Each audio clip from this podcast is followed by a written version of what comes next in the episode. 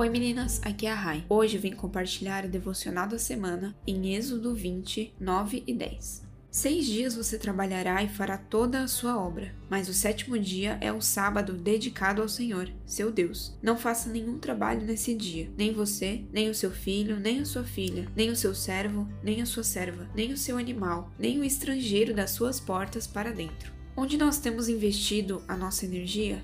Para quais compromissos e assuntos nós temos nos dedicado? Talvez nós estejamos nos doando tanto para tantas coisas que o nosso relacionamento com Deus e o nosso serviço no reino estejam sendo prejudicados. Independente do tipo de atividade que tem consumido a minha e a sua energia, nós precisamos de tempo para descansar. O Senhor nos ensina através da palavra que o descanso é muito importante. De fato, descansar nos ajuda a servir melhor quando nós precisamos nos levantar e trabalhar. O descanso não é um conselho, mas um mandamento. Somos ordenadas a descansar como o próprio Deus descansou, contemplando toda a sua criação. O primeiro ensino que vem ao meu coração é que eu não devo viver no meu limite, exausta, doente, ao contrário do que eu ouço no mundo e com certeza você também já ouviu. Trabalhe enquanto eles dormem.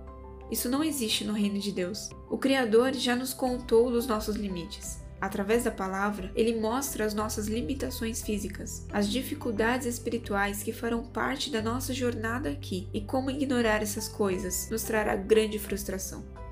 O segundo ensino que vem ao meu coração é que na verdade nada depende do meu esforço ou do seu esforço. O Senhor nos ensina a parar um pouco, como ele fez, para contemplar as obras das suas mãos soberanas somos ordenadas a parar um pouco para constantemente nos lembrarmos que tudo é obra dele, tudo é misericórdia dele, tudo é graça dele.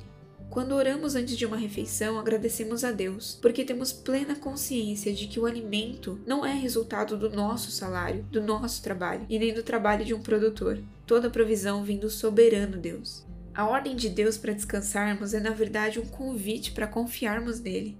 Que ordem graciosa é o descanso! Quero aprender a descansar. E enquanto eu aprendo a descansar e confiar, eu quero abrir mão de gastos desnecessários e ansiosos de energia, e assim investir mais do meu fôlego no serviço do reino.